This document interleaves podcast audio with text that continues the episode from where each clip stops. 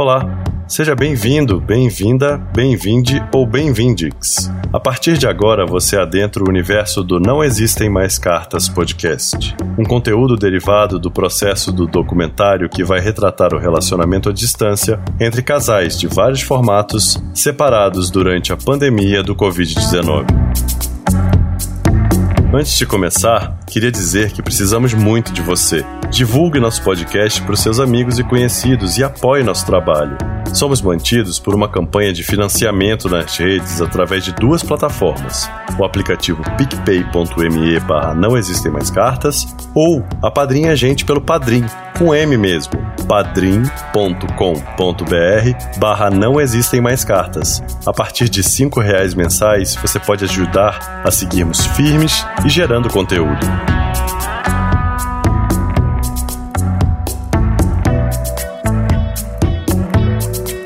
Neste 14 episódio, vamos conhecer a Giane Oneda.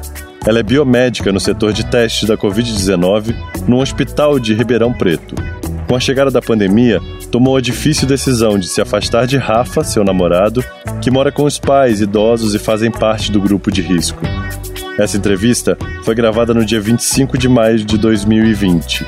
Todo o material, como sempre, foi captado através das plataformas de videoconferência, já que o momento não permitiu o encontro e respeitamos a ciência. Eu sou o Arthur Schmidt, diretor e criador desse projeto, e a partir de agora você ouve a 14 entrevista do Não Existem Mais Cartas podcast. Simbora!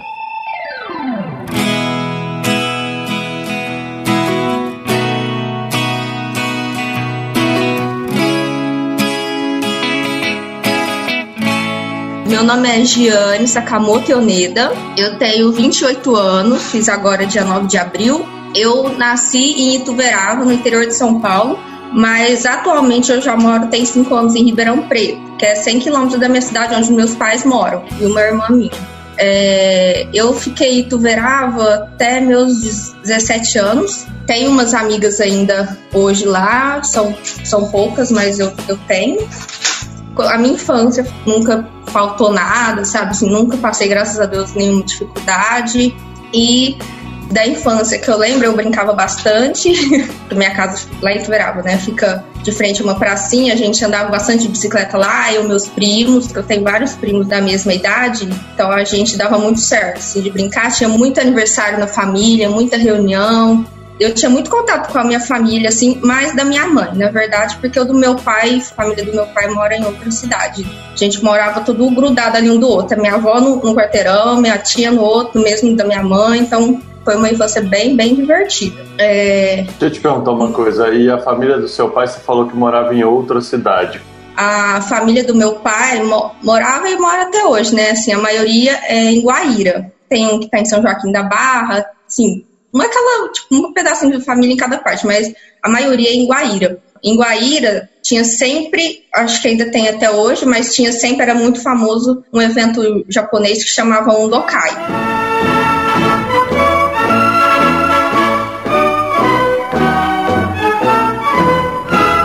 E era, assim, era muito engraçado, porque eu e meus primos, a gente ficava muito, muito ansioso com esse evento, porque ele era muito legal. Ele era um evento o dia inteiro, e era só gincana, era o dia inteiro gincana. Por isso que acho que nós, crianças, ficávamos tão eufóricos. Assim, tinha pra, pra mãe, pra pai, minha mãe participava muito, minha mãe ganhava muito prêmio.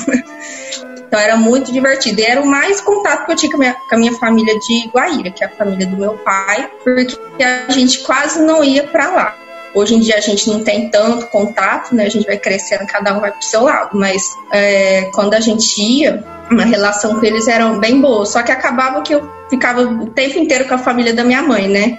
Tá, deixa eu te perguntar uma coisa. Qual é a relação com o lado oriental da sua família? Me conta um pouco como é isso. Na minha família, assim, vamos falar dos meus avós, né? É, eu tenho três avós que são japoneses, que vieram do Japão mesmo, e uma avó brasileira, que é a minha avó materna. Meus outros avós todos são japoneses, o pai da minha mãe e os pais do meu pai. Meu pai é, é 100% mas eu me considero 75% japonesa, que é o que eu, que eu acho que pode ser que influencie talvez na, vamos falar, o jeito que, a, que eu e meus familiares nos tratamos, com minhas irmãs, com os meus pais, assim, nós não somos uma família de muitos abraços, muito beijo e te amo pra cá, te amo pra cá, como eu vejo muitas famílias hoje em dia, no que não significa que, eu, que nós nos gostamos menos que outras famílias, claro, mas acho que é por causa da criação de, dos meus tataravós, meus bisavós, que a, minha avó comenta comigo, sempre foi assim, era muito rígida, né?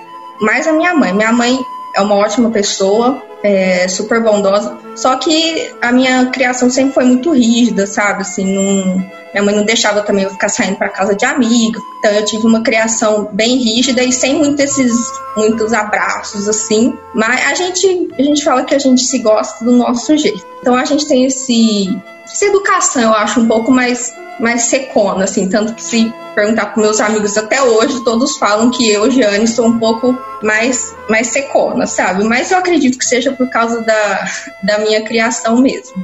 E me e... conta uma coisa, como é que era o nome da escola que você estudava? Ah, eu estudava em escola pública, né? Então, até o terceiro estágio foi na Emanuel Lázaro, que era pertinho da minha casa, minha mãe me levava de bicicleta. Depois foi para o Josino, chama Josino, que é uma escola pública lá também, até a quarta série. Me conta um pouco da realidade dos seus pais financeira, o que, que eles faziam para trabalhar, por que, que você uhum. ia de bicicleta com a sua mãe, quem trabalhava na sua família? Quantos irmãos é, você tem? Eu tenho duas irmãs, que é a Luciane e Juliana, né, que a gente se chama de trio, que é Lu, Lu Ju, né, Lu, Ju, Gi a minha mãe, que chama Ivone, e o meu pai, que é Eurípides, mas ninguém, se você for em Ituverava, ninguém vai conhecer ele como Eurípides, é como Kiroshi. Minha mãe trabalhava com datilografia, antigamente, mas ela, ela parou, acho também até por três filhos, né? Cuidar de três filhos era meio difícil. E, e meu pai é torneiro mecânico. E daí, meu pai não, não fez faculdade, minha mãe foi até o ensino médio, meu pai também foi até o ensino médio, não fez faculdade, mas ele, pelo que eu saiba, porque minha mãe me mostra também, ele tinha uns livrinhos de, de parte de mecânica e ele meio que ele se interessa muito por essa parte acabou, graças a Deus, foi com muito custo. A minha mãe fala que ele montou uma oficina e ele tem essa oficina até hoje lá em Tuberava, só que é de torneiro mecânico, não é mecânico de carro. Meu pai tinha, graças a Deus, meu pai tinha carro para trabalhar, mas é, em relação a levar a escola, eu acho que como era muito perto de casa, a minha mãe acabava me, me levando de bicicleta, ou às vezes a minha irmã mais velha, a Lu, que a Lu é minha segunda mãe, porque ela cuidava muito, muito de mim. E olha que ela era bem novinha, porque ela, quando eu nasci ela tinha 9 anos, 10 anos, e ela cuidava muito, muito de mim. Eu tenho várias fitas, fita cassete, que ela ela fica, ficava comigo, comigo o tempo inteiro. Então, onde que ela ia, eu queria ir atrás, muito. Com a minha irmã, a Ju também, só que a Ju era mais nova, né? Ela tinha seis anos. Com a, com a Lu, que é a mais velha, eu sou muito, muito conectada com ela. Com a outra também, nós três somos muito conectados. Mas... Fala um pouco mais é, como é que era isso. É, né, porque eu tenho na minha família, o meu pai comprou uma vez aquelas câmeras gigantescas de filmagem e a gente tem muita, muita fita cassete da, da infância, que eu acho que é por isso que eu me lembro mais da minha infância, é por causa dessas fitas. E se você pegar essas fitas, você pode ver que eu sou muito, muito grudada com a minha irmã. A minha mãe tá filmando e a Lu tá, tá correndo atrás de mim para tudo. Eu e ela somos muito conectadas, eu acho que por causa disso, sabe?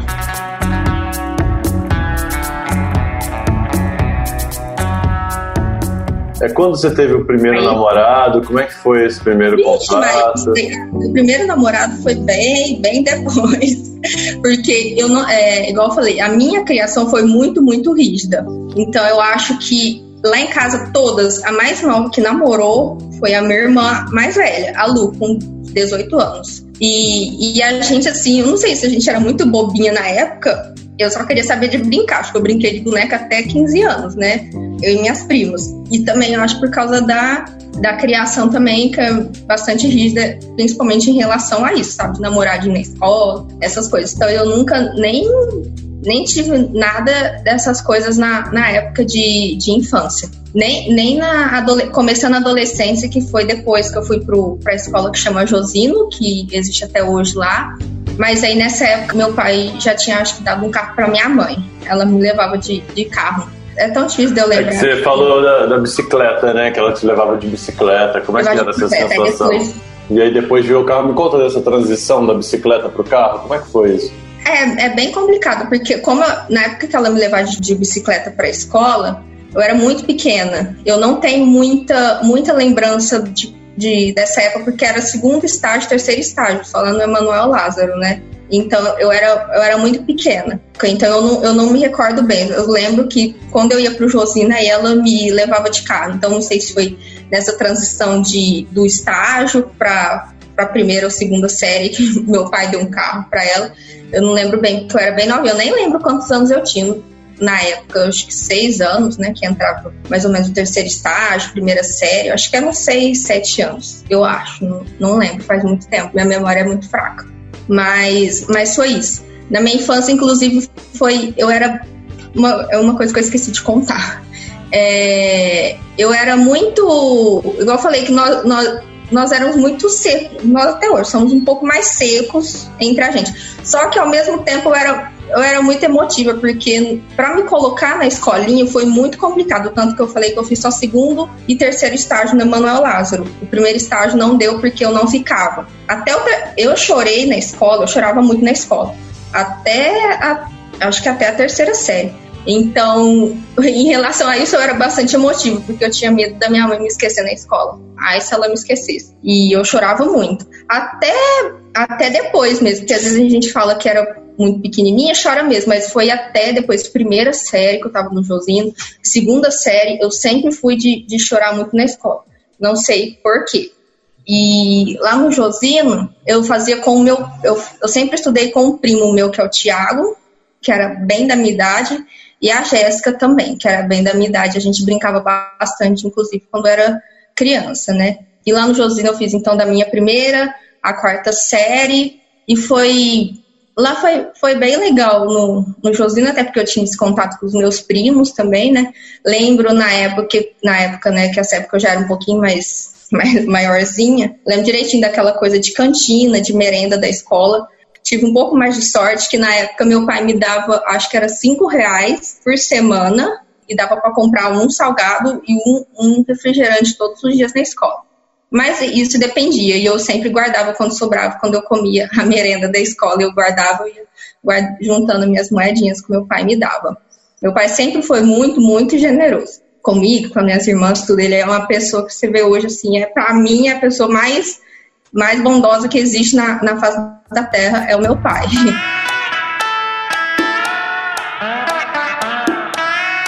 Vamos andar então. Aí me conta agora então esse processo da, da sua adolescência, primeiro namorado, você falou que tinha uma, uma, uma criação muito rígida. Como é que era essa criação rígida com relação aos, aos seus relacionamentos, os meninos que você, que você começou a conhecer e se interessar?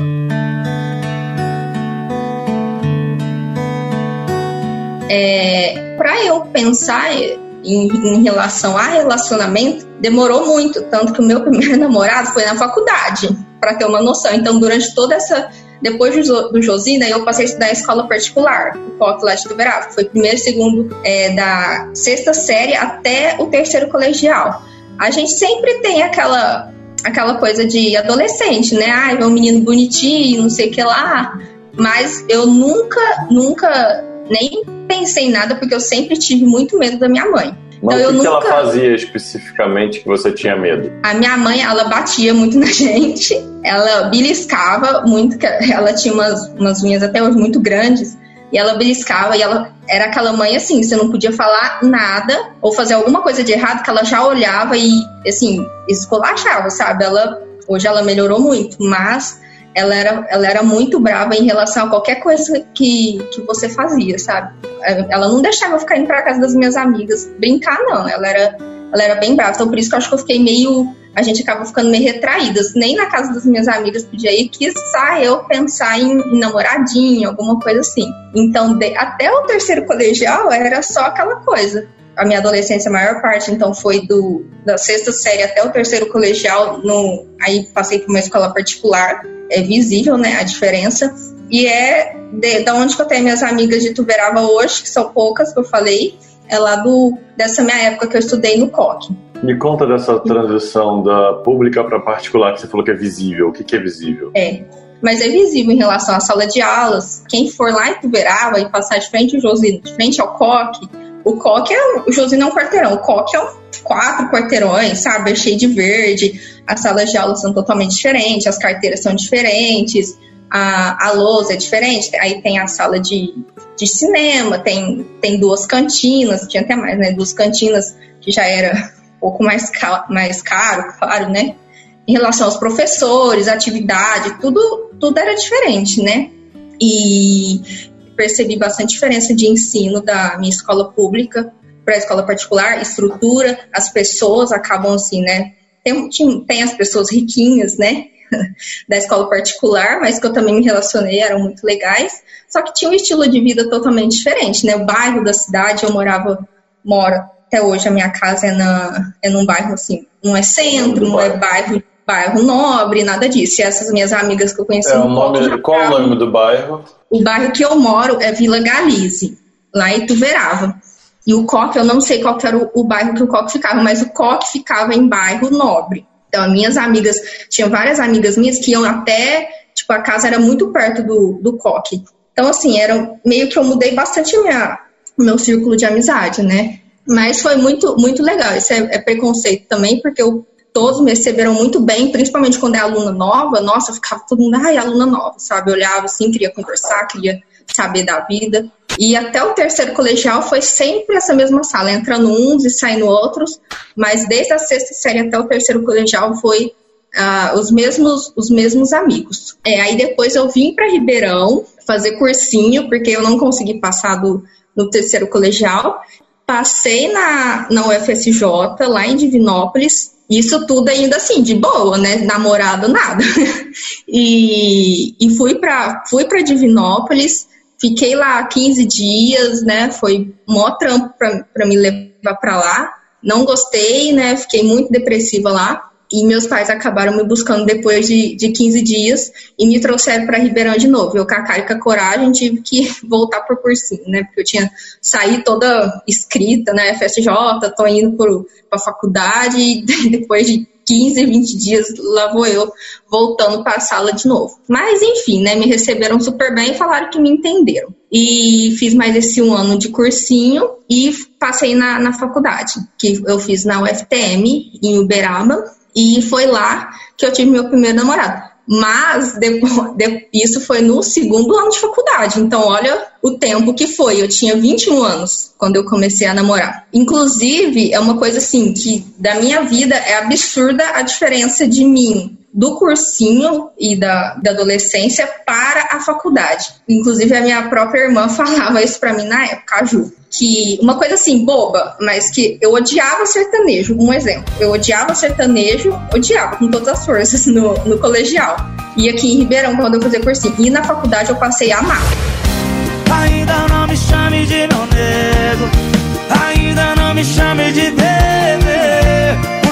faculdade, para mim, até hoje, eu acho que foi uma das melhores fases, porque eu não sei, eu me soltei, até porque eu fui morar sozinha de tudo. Em Uberaba, eu passei a morar e tive que realmente me virar com conta, aprender a mexer com cartão, com todas essas coisas sozinha. Eu acho que eu desandei um pouco, porque eu era uma pessoa tão, totalmente de um jeito no, no colegial, né? Vamos falar assim, e eu mudei totalmente para faculdade bebia bastante, ia bastante em festa, só que eu, eu sempre fui muito, muito dedicada aos estudos, bastante estudiosa. Eu sempre tirava nota boa e tudo. Mas por isso que eu acho que foi uma fase boa, porque eu acho que eu consegui me expressar mais, sabe? Assim, me, me sentir mais independente. Na faculdade você acaba se sentindo independente, né? Como era uma escola, uma faculdade pública, é, foi um pouco mais fácil, né? Mas meu pai me mantinha também. É, mas mesmo assim, mesmo assim, a gente, eu me sentia mais independente de fazer as coisas, né? Não tinha um pai ou uma mãe ou uma irmã olhando o que eu estava fazendo o tempo inteiro. Então, eu foi, foi com isso que eu comecei a sair muito em festa, foi com isso que eu comecei a me relacionar mais, é, em questão assim de conhecer meninos, sabe? E eu conheci vários, vários meninos, inclusive na faculdade, mas que faculdade acaba que muita, uma certa porcentagem do pessoal da faculdade é quer aproveitar a faculdade, né? Ninguém quer, ninguém quer namorar. Mas aí por isso que foi um ano, meu primeiro ano eu aproveitei bastante para sair. E no segundo eu comecei a. Do mesmo jeito que eu conheci outros meninos, eu conheci o meu ex-namorado.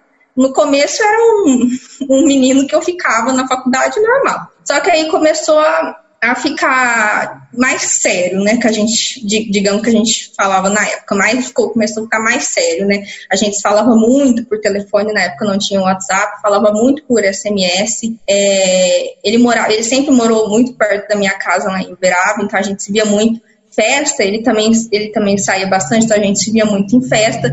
Só que aí começou a ficar mais frequente. Aí começou aquela coisa, ah, vamos fazer uma pizza aqui em casa, vamos fazer uma panqueca. É aquela coisa, você começa a ir para casa, né? E, e daí acabou que é até engraçado, porque a, a minha história com ele. Caí na época, eu não sei porquê, eu não sei se é porque eu tinha esse sentimento reprimido de namorar, mas eu falei para ele que eu queria que a gente parasse de ficar porque eu achei que estava realmente ficando muito sério e eu não queria namorar naquela, naquele momento. Eu nunca tinha namorado, né? Nem sabia o que era namorar.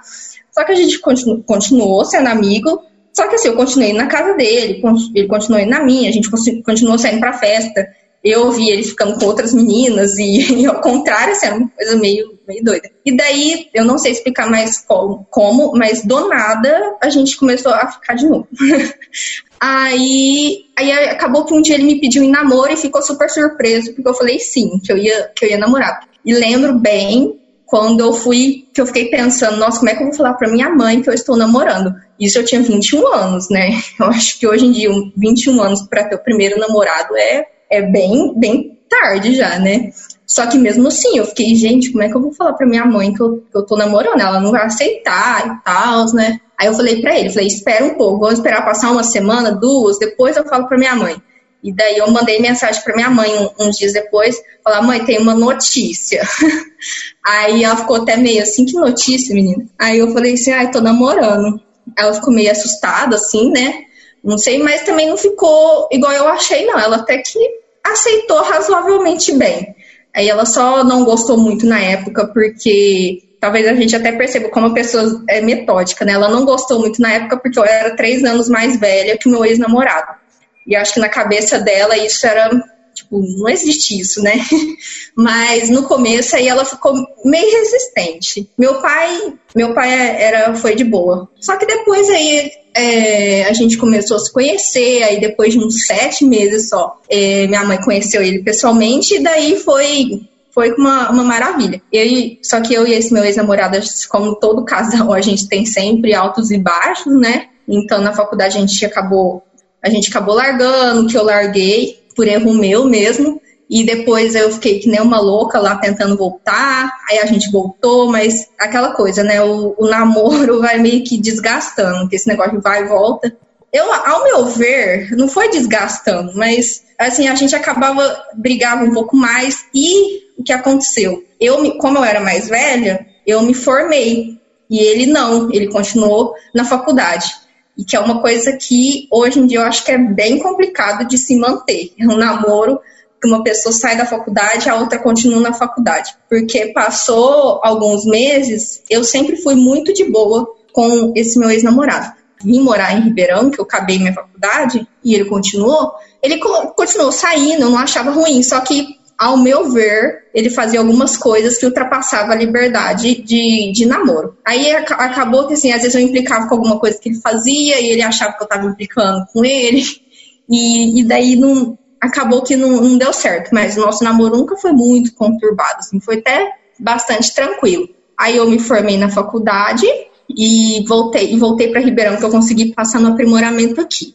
Inclusive foi bem bem legal um dia. Aprimoramento em quê? É aprimoramento em análises clínicas. A prova para o aprimoramento em análises clínicas, que era aqui no HC de Ribeirão Preto. Era é tipo uma não é especialização porque difere nas horas, mas é como se fosse uma especialização em análises clínicas, né? Que é igual o laboratório clínico, assim, que a gente faz os exames aí da, de sangue da galera, de urina, de fezes, essas coisas. Era era para aprender isso, né? Basicamente. Terminei o aprimoramento, foi durante um ano e graças a Deus eu já consegui entrar no, no meu serviço atual, que é no laboratório padrão, que é um laboratório de análises clínicas. Então, graças a Deus, eu saí da faculdade e consegui um emprego em análises clínicas. Então, assim, eu nunca fiquei parada. Sempre no final do aprimoramento eu já consegui um emprego. E que é o que eu estou até hoje, inclusive.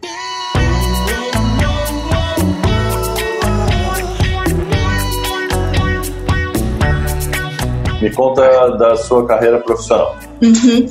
E então eu fiz meu um ano de aprimoramento nisso. Cada, cada a dois meses a gente passava em um setor diferente. Então, lá no HC, como é um HC, né? E o HC aqui de Ribeirão é bastante famoso, eu tive muita sorte, porque eu vi bastante coisa lá e eu aprendi muita coisa lá. A minha faculdade foi muito boa também em relação a isso, mas eu aprendi muita coisa no HC porque era a, a prática da coisa mesmo. Depois que eu saí de lá, consegui meu emprego aqui no Padrão, e uma das coisas que a própria dona que fez a entrevista comigo falou que me contrataria era justamente por eu ter passado pelo aprimoramento no HC, que ela sabe que as pessoas que passam por lá já chegam com um, um conteúdo mais amplo, né, com uma pratiquinha aí melhor. Aí eu fui contratada lá no, no padrão, que é o meu emprego atual, que eu faço a mesma coisa. Claro que cada lugar tem as suas diferenças, né, mas o básico é a mesma coisa Ali no padrão a gente faz muito é, é exame de sangue, né, a maioria, mas tem exame de líquidos corporais,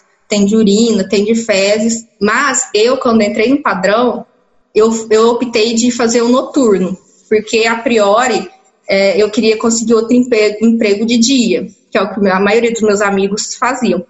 Acabou que até hoje eu só estou, eu não não foi emprego de dia porque é, a maioria do pessoal que está de dia e à noite é realmente para juntar dinheiro. O biomédico não é muito não é muito bem remunerado, mas para minha vida, meu estilo de vida, e olha que eu moro sozinha, é, para mim é o suficiente, não preciso ficar me matando, porque a maioria dos meus amigos que trabalham de dia e trabalham à noite é uma vida cansativa, porque você faz muito 24 horas direto, muito 36 horas direto.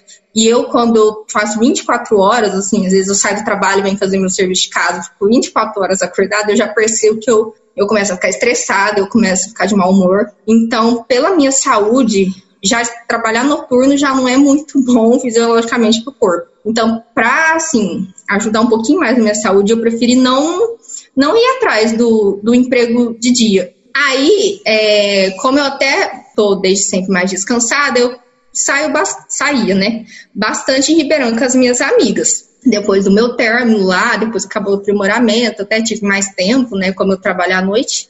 E comecei a sair com as minhas amigas, conheci, conheci várias pessoas, já tive até uns, uns crushes aí, né? Que a gente fala hoje em dia, de até de três, quatro meses, assim, que às vezes eu até achava, nossa, vai, vai dar namoro.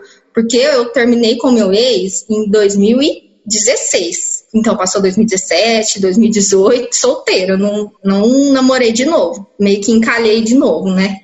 E, e daí comecei a sair, sair e não achava ninguém, assim. Você fala, gente, não é possível. Não que eu estava procurando, mas um, um, nenhum, assim, bateu, sabe? A maioria queria só, só viver a vida. E daí eu comecei a instalar aqueles aplicativos. Aí também conheci várias pessoas de nesses aplicativos, assim, pessoas boas, mas que não, não, não deu certo. Aí desinstalei de novo. Aí saí, continuei saindo e, e baladinha. Aí do nada eu resolvi instalar de novo. Aí eu instalei o Tinder. E daí foi dessa vez que eu instalei o Tinder, que foi em 2018, que eu conheci o Rafa. Foi pelo Tinder que a gente se conheceu. e em setembro de 2018. E daí ele estava no Tinder, eu conheci outras, nesse mesmo tempo eu conheci outras pessoas que estavam no Tinder. E é aquela coisa também, né? Conversei com uns, conversei com os outros também, como sempre, nunca deu em nada. Mas com o Rafa, com o Rafa deu certo. No começo, o Rafa era até meio esquisito, porque ele não conversava direito, sabe? No, no, no Tinder já é meio difícil de conversar. A gente não conversava muito. Aí ele até pediu meu número do WhatsApp, eu passei. Depois provavelmente vai ter a versão dele. Ele fala pra mim que eu fui a única que passei o WhatsApp para ele, porque o Rafa ele é muito, ele é muito reservado também. Como ele já era casado, ele não tinha muito essa experiência de conquista, né? De Tinder, assim, essas coisas. Eu já tinha um pouquinho mais de experiência. E daí eu ficava assim, gente, esse menino é muito lerdo, né? Não, não, não conversa, não faz nada. Aí a gente começou a conversar pelo WhatsApp. Era assim: Oi, tudo bem? Bom dia. Aí eu falava, bom dia. Ele, o que você tá fazendo? Eu falava, ah, tô fazendo isso, isso, isso. Ah, tá bom, vou, vou estudar aqui, depois a gente se fala. Era assim que era a nossa conversa no começo. Aí passou um tempo, aí começou, acho que ele começou a se soltar mais, que ele é meio travadão, ele começou a conversar mais. Aí a gente passou a conversar demais. Aí conversávamos o tempo inteiro no WhatsApp como eu trabalhava à noite, ele ficava, tipo, até duas, três horas conversando comigo. Ele falava assim, eu falava, vai dormir, menina. Ele falava, não, conversar com você tá mais legal. E daí a gente começou a conversar 24 horas por dia. Ele saiu, assim, da, mudou da água pro vinho. Conversava nada e depois a gente começou a conversar muito. Isso, a gente ficou conversando um mês. Sem se ver. É. É, não foi um mês, não. Foi umas duas semanas sem se ver. A gente só conversava e eu ficava assim. Porque eu sou daquelas, né? O, o homem que tem que pedir pra conhecer a moça. Aí. Me conta ele... um pouco sobre isso. Por que, que você acha que o homem tem que pedir eu, pra moça? Eu não sei, porque acho que é coisa minha de da minha criação de novo. Parece que não, mas acho que é da, da, minha criação que sempre foi muito metódica. Então é aquela coisa do preconceito, né? De sempre, desde antes, que eu, eu trago, eu trazia na minha vida até hoje. Hoje já mudou, mas talvez o meu pensamento ainda é lá de quando eu me era. Conta, me conta era um pouco sobre esse preconceito. Como é que é esse preconceito?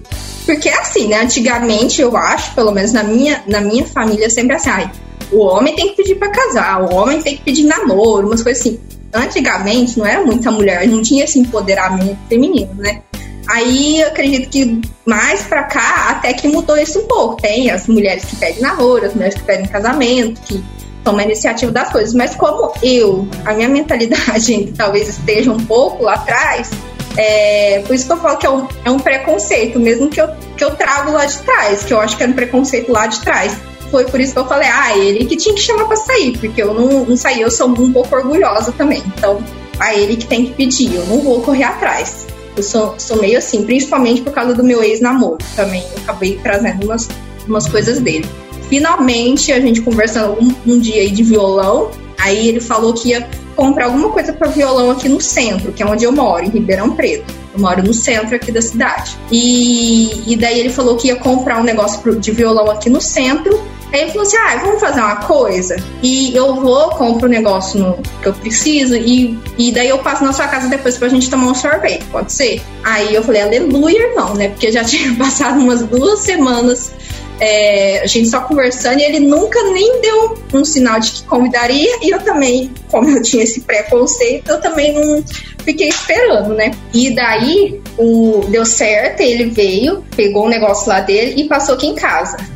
E ele tava de carro, aí ele foi e me levou na sorveteria. Como ele não mora muito aqui há muito, morava, né, aqui há muito tempo, ele perguntou, ah, qual sorveteria que você acha melhor?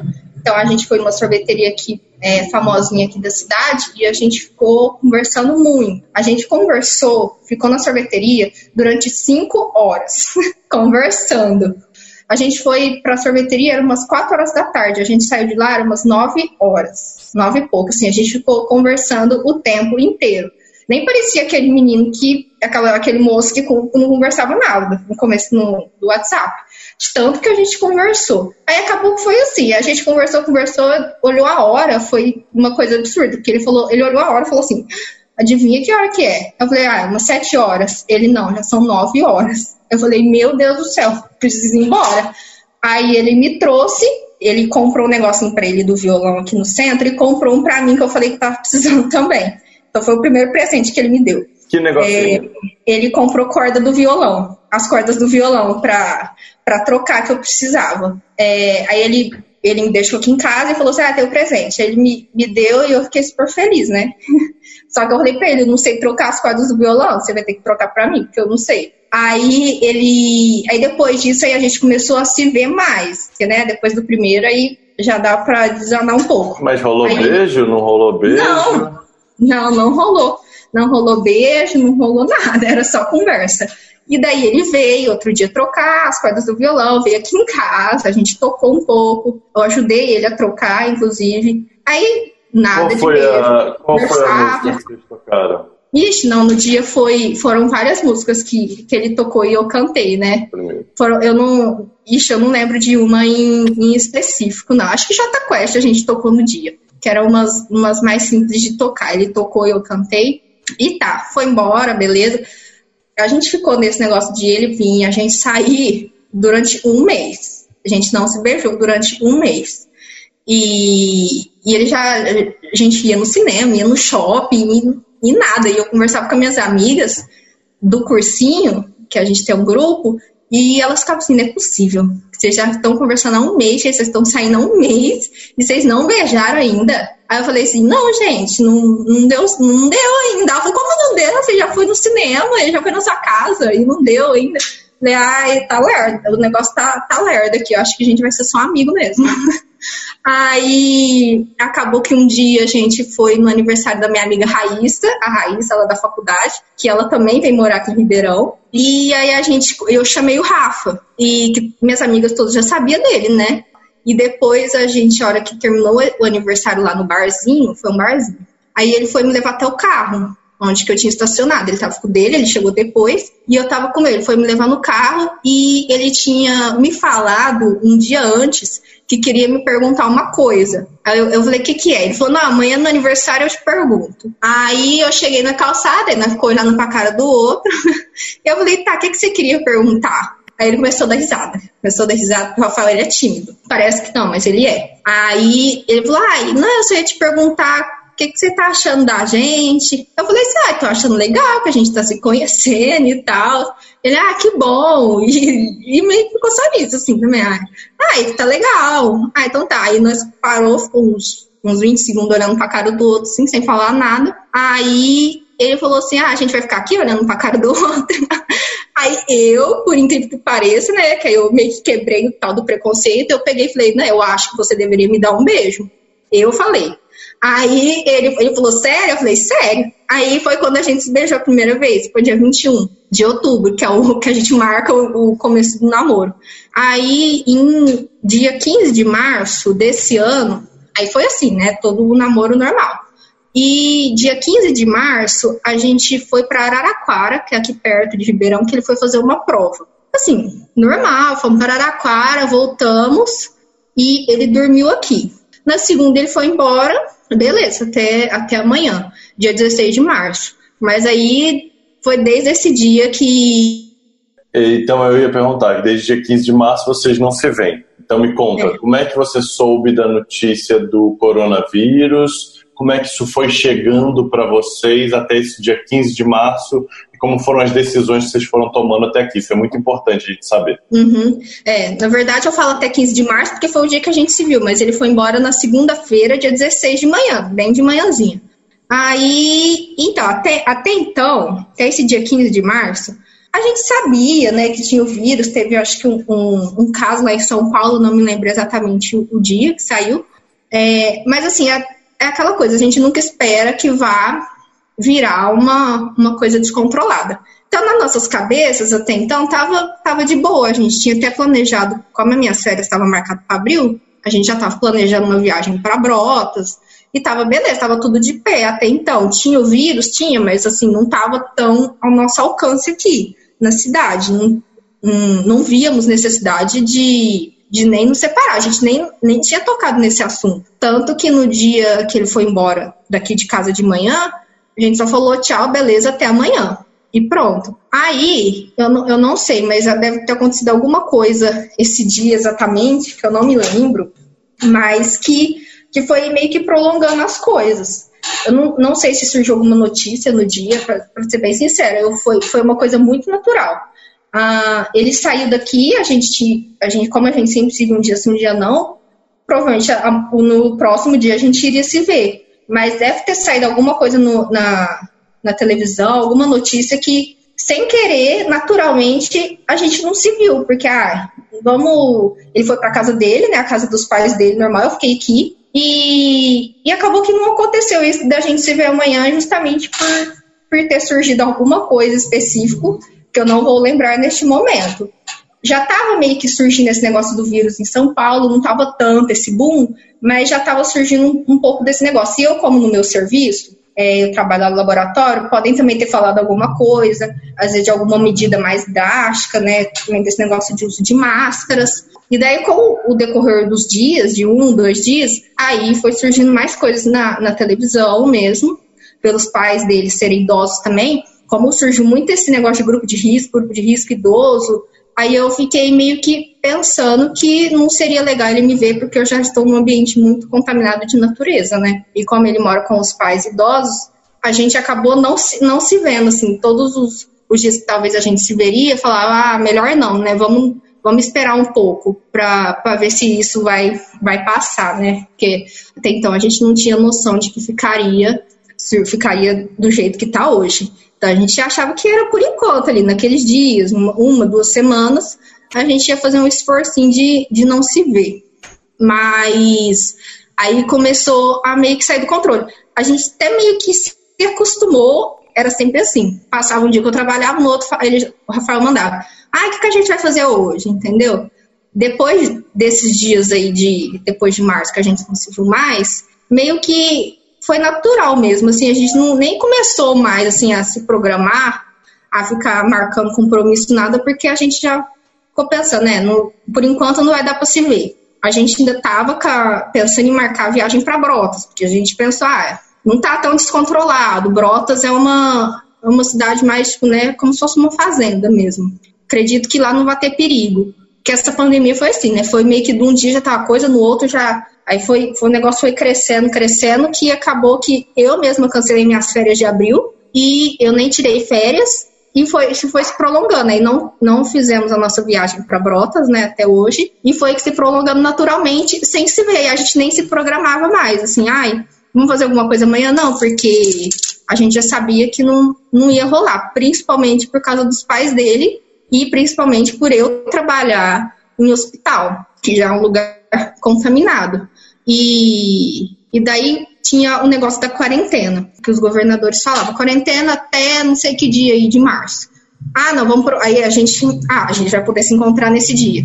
Aí chegava no dia o governador, ah, quarentena agora até não sei quando de abril. Aí a gente ia sempre Ah, ele falava assim, ah, então agora a gente vai poder se ver em tal dia, que vai acabar a quarentena. Mas a quarentena sempre que ia chegando perto do dia de acabar, sempre ia sendo prolongado, né? E acabou que o nosso encontro também sempre foi se prolongando. Tanto que hoje, é o que eu falo para ele, não, não existe mais esse negócio de falar, ah, se, o, se o governador decretar que amanhã acaba a quarentena, não é que amanhã a gente vai se ver. Porque eu, infelizmente, tenho muito contato lá no, lá no laboratório, porque a gente atende diretamente um hospital e um pronto atendimento. E eu tenho muito contato, inclusive, com os com pacientes confirmados, então eu não sei se eu já peguei, se eu tô, se eu não tô. Então a gente está numa, numa fase da pandemia que não, não dá para falar assim, ah, a, o governador decretou o fim da quarentena hoje, vou te encontrar hoje. Não, porque eu sei que ele tem os pais dele, a mãe dele já tem uma doença crônica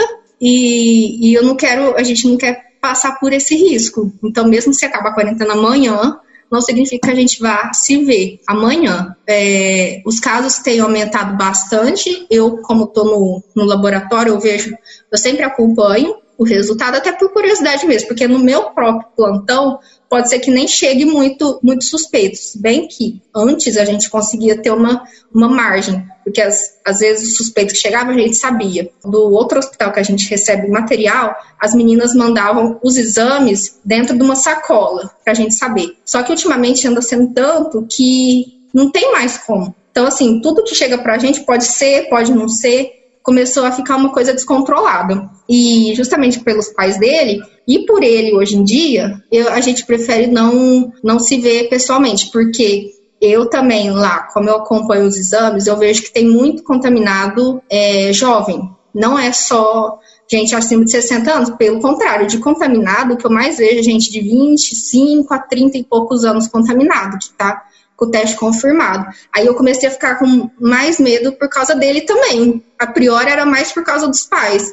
Mas hoje em dia já, é, chegou num ponto que eu tenho medo por ele também, por mim também, porque no começo a gente falava assim, ai, se pegar, eu tenho 28 anos, Rafa tem 35, ah, não, acho que não vai dar em nada. Só que eu acho que eu vendo, eu, como eu tô muito em contato com isso, eu vendo, eu vendo as pessoas novas é, contaminadas, eu fico pensando se vai ser assim mesmo, porque hoje em dia eu não sei se existe mais esse grupo tal, grupo de risco aí. Eu vejo gente idosa saindo da UTI de boa e talvez gente jovem que está muito ruim. Então eu já meio que mudei até o meu, meu discurso, não é só pelos pais dele mais, por isso que eu falei que se decretar quarentena amanhã, que acabou 40 da manhã, não vou poder ver ele, porque agora também eu me preocupo com ele também, que a priori eu não me preocupava tanto, por ele ser jovem, né? O Rafa não é sedentário, não tem nenhuma doença, mas eu já tô no ponto que eu tô com medo de que não sei também se ele vai, vai reagir bem ao vírus. Se eu contaminar e passar para ele, porque eu posso estar tá e não sabendo, né? Então, é, a gente está numa fase bem incerta, assim, de falar ah, quando a gente vai se ver. Desde 15 de março até agora, dia 25 de maio. A gente nunca ficou tanto tempo sem se ver. Acho que o máximo foi uma semana que eu fui viajar para São Paulo sozinha e ele ficou aqui em Ribeirão Preto, máximo. Agora já tem já tem dois meses, já tem dois meses que a gente não se vê um pouco mais. É, é bem complicado e a gente não sabe quando que a gente vai poder se ver de novo, né, com o fim de quarentena ou, ou não, independentemente disso. Eu acho que só quando eu realmente perceber que tá ficando mais, mais tranquila a coisa aí, mas não sei quanto que vai ser isso, como que a gente vai poder se ver de novo. Embora o principal grupo de risco para o coronavírus seja o dos idosos, que concentra cerca de 85% das mortes, o perfil de infectados no Brasil tem se comportado de forma diferente de outros países. Aqui, um em cada quatro pacientes internados em estado grave tem menos de 40 anos. Entre 30 e 50 anos, você tem aí 20 é, e 3, 24% das pessoas que são internadas no Brasil. Tá? Isso, para mim, é um dado que destoa bastante do quadro de internações que tem sido observado, né, principalmente nos países europeus, e dá um alerta para essas pessoas. E deixa eu te perguntar uma coisa: é, como é que é a sua percepção, na verdade, é, como profissional de saúde, né, e como profissional que está em contato com as notificações disso, né, o processo de, de entender o tamanho dessa pandemia, qual é a sua, o seu entendimento é, das medidas que estão sendo tomadas, das, é, do que está acontecendo politicamente no nosso país, como é que é a sua percepção disso tudo? Como eu trabalho em laboratório particular, graças a Deus ainda não. Ali onde eu trabalho não está no nível de falar, ah, não está tendo mais leite, a UTI está lotadaça, o hospital está lotado, não, não tem mais atendimento para você se você chegar, como está acontecendo no SUS aí no, no país, né? Que está bem complicado. Mas, mesmo assim, acompanhando essa parte do SUS pela televisão, né? A gente tem uma noção da coisa, e eu mesmo por ser particular acaba que, que dá na mesma, porque eu percebi que do começo, lá de março, enquanto entrava dois suspeitos em uma semana, hoje é entra um monte assim, a, a, num plantão entra vários que eu às vezes nem tô sabendo, eu vejo depois no, em pedido de exame, sabe? Então tá uma coisa meio, meio descontrolada. Eu apoio o isolamento social, no começo eu apoiava muito mesmo, publicava bastante coisa nas minhas redes sociais, publiquei aquela foto com as minhas colegas de trabalho do Fique em Casa, né? Porque é, é um jeito de, de conter o vírus, principalmente por causa dos pacientes assintomáticos. A gente não sabe, às vezes estou conversando com a pessoa, eu nem conheço, e não sei se ela tá ou não. Tem gente que não acredita até hoje que existem esse tipo de caso, mas tudo bem. Então, para mim, o isolamento realmente é uma importante ferramenta para conter o vírus, principalmente por ele ser um vírus respiratório, não um, um, outro tipo de vírus. O vírus respiratório a gente pega em três segundos sem saber. É, ainda mais o coronavírus, né, o novo coronavírus, que não tem, não tem estudo, não tem nada, então a gente tem que tratar ele como um, um ser que a gente não conhece mesmo. Não dá para falar, não dá para comparar ele com qualquer outra coisa. Não dá para falar, ah, vou, vou tratar o novo coronavírus com isso porque vai dar certo. Não, não tem um estudo ainda das coisas, sabe? Então, para mim, o isolamento é o ideal. Só que, infelizmente, aqui em Ribeirão, pelo menos, nunca se chegou ao isolamento, acho maior que 50%. Desde sempre foi 40 e poucos por cento. Eu aqui, onde eu estou no centro, eu ando pelas ruas e como é o centro, né, muito comércio, desses comércios grandes, até que tá, até que tá vazio. Tipo, quando eu fui tomar a vacina da gripe em outro bairro aqui, eu percebi que tem, tem gente na rua, tem várias lojinhas que, ao meu ver, não são necessárias, mas que estavam abertas. E, e é assim, né, não, não tá resolvendo e a gente percebe com, a, com o aumento de casos, né? Aumento de casos, aumento de mortes, que tá, ao meu ver, já tá super descontrolado. Isso no começo. Se tivesse feito o isolamento certinho no começo, eu acredito que já estaria bem melhor. Mas nunca foi o isolamento ideal, muito abaixo da média. Então, nem, eu nem esperava muito, nem a falar pessimismo, mas eu já nem esperava muito que, que melhoraria, por causa de que eu percebia que o isolamento não estava sendo eficaz o suficiente, né? Tem uma, uma contradição é, entre os discursos do governo federal e do governo estadual e de algumas prefeituras. O que, que você acha disso? Em relação política, eu nem discuto muito, mas, para mim, ao meu ver, é, não tem cabimento uma pessoa querer que a vida volte ao normal com tudo que está acontecendo. Não dá para voltar ao normal. É, aqui em Ribeirão, é, a priori, o prefeito declarou isolamento e tal, agora que vai começar a relaxar, mas também bati um pouquinho com o discurso federal, né, que queria desde sempre que acabasse com o isolamento, e aqui não, não foi muito assim. Aqui em Ribeirão, no começo, não tinha muito caso. Então, eles até, o prefeito até pensou dar uma, uma relaxadinha, já que a cidade tem sete, quase 700 mil habitantes. Por tanto de habitantes, até que estava aparentemente controlado. Ele pensou em dar uma reduzida no isolamento no começo, mas não preferiu que não. Agora vai ser a partir de junho. Parece que vai começar a, a relaxar mesmo. Só que começou a aumentar os casos como em, em qualquer outro lugar. É o que eu falo muito com o Rafael que eu não sei o que é pior, se é, se é o, a crise que a gente está na saúde, se é a crise que a gente está na política, de que um lado um governador fala uma coisa, lá no, no norte é outra, no Brasília é outra, é, os prefeitos pequenas é outra, cada um fala uma coisa, cada um quer uma coisa, não entra no acordo. Eu acho que isso talvez esteja até pior do que a, a própria crise na, na saúde. A gente está com medo de tudo, né? Eu tenho, tenho medo de tudo. Essa discordância de, de todos os governadores em cada, cada lugar, para mim é, é o fim do mundo. É o fim do mundo junto com a, com a pandemia, né? Que ninguém sabe o que, que vai virar isso. E a gente sempre espera que vai. Ah, não, talvez daqui um dia vão entrar no acordo. O presidente, sei lá, vai colocar um ministro que faça alguma coisa. E a gente vê que não. E essa troca de, de gente que não para. É um péssimo momento para estar tá acontecendo esse, esse tipo de guerra política, né? Que a gente fica com muito medo. O Rafael que fala que fica com, talvez até com mais medo da crise política que a gente está vivendo do que a própria pandemia, que era um momento que a gente tinha que estar tá alinhado, todo mundo tinha que estar tá alinhado, né? Os pensamentos alinhados. Mas, infelizmente, como a gente vê no Brasil, não está acontecendo muito isso.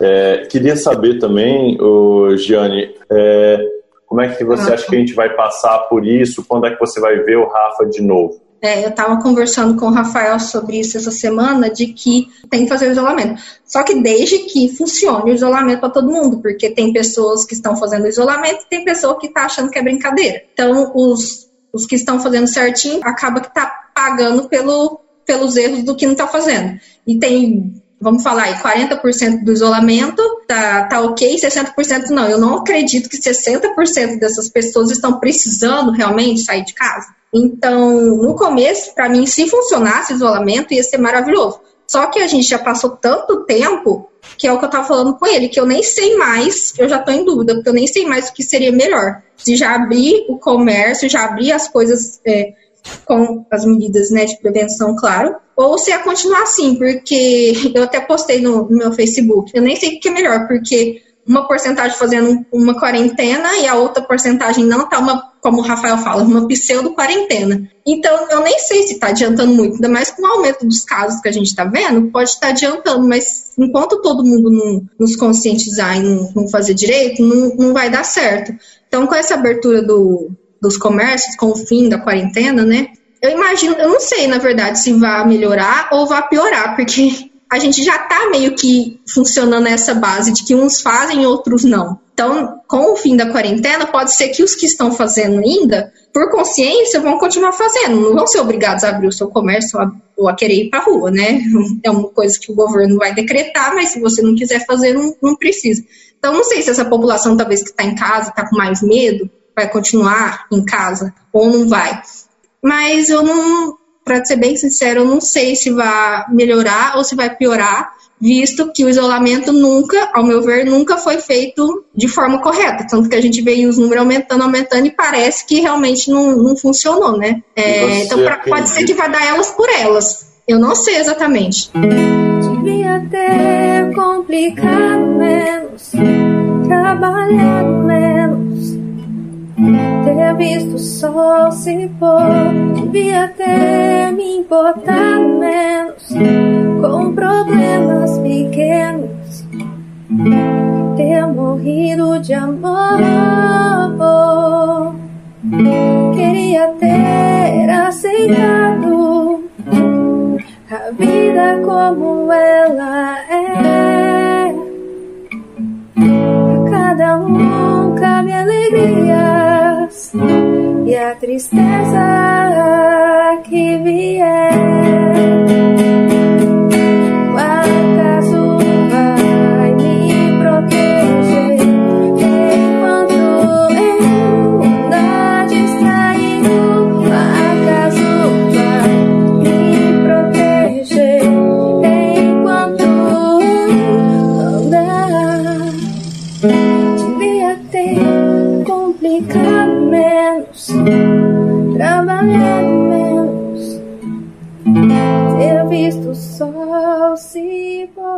Essa é a Giane, que se preocupa com as diferentes quarentenas vividas em nosso país. É, Giane, nós também. Esse foi o 14 episódio do Não Existem Mais Cartas podcast. Gostou? No próximo episódio eu vejo Rafa, namorado da Giane. Tá lá, contando os dias para eles se reencontrarem.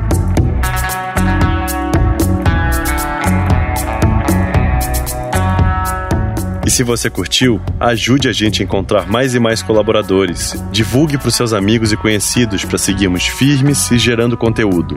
Mande comentários e faça avaliações pela plataforma de áudio que você mais curte. E assim, o nosso podcast vai ganhando força e relevância para chegar em mais e mais gente. Se você quer contribuir de alguma outra forma, é só mandar um e-mail para colabore.nemc@gmail.com ou nas nossas redes sociais, através do perfil do Insta arroba não existem mais cartas e da fanpage do Facebook Não Existem Mais Cartas. Eu sou o Arthur Schmidt, idealizador do Não Existem Mais Cartas, e agradeço a todos que estão comigo nesse projeto. Na produção, Luísa Vassalo, na edição de áudio Compasso Lab, no conceito gráfico Felipe Bezerra, assistência de direção Marcela Alvarenga, trilha sonora Lobo Husky Pablo Piazzolla.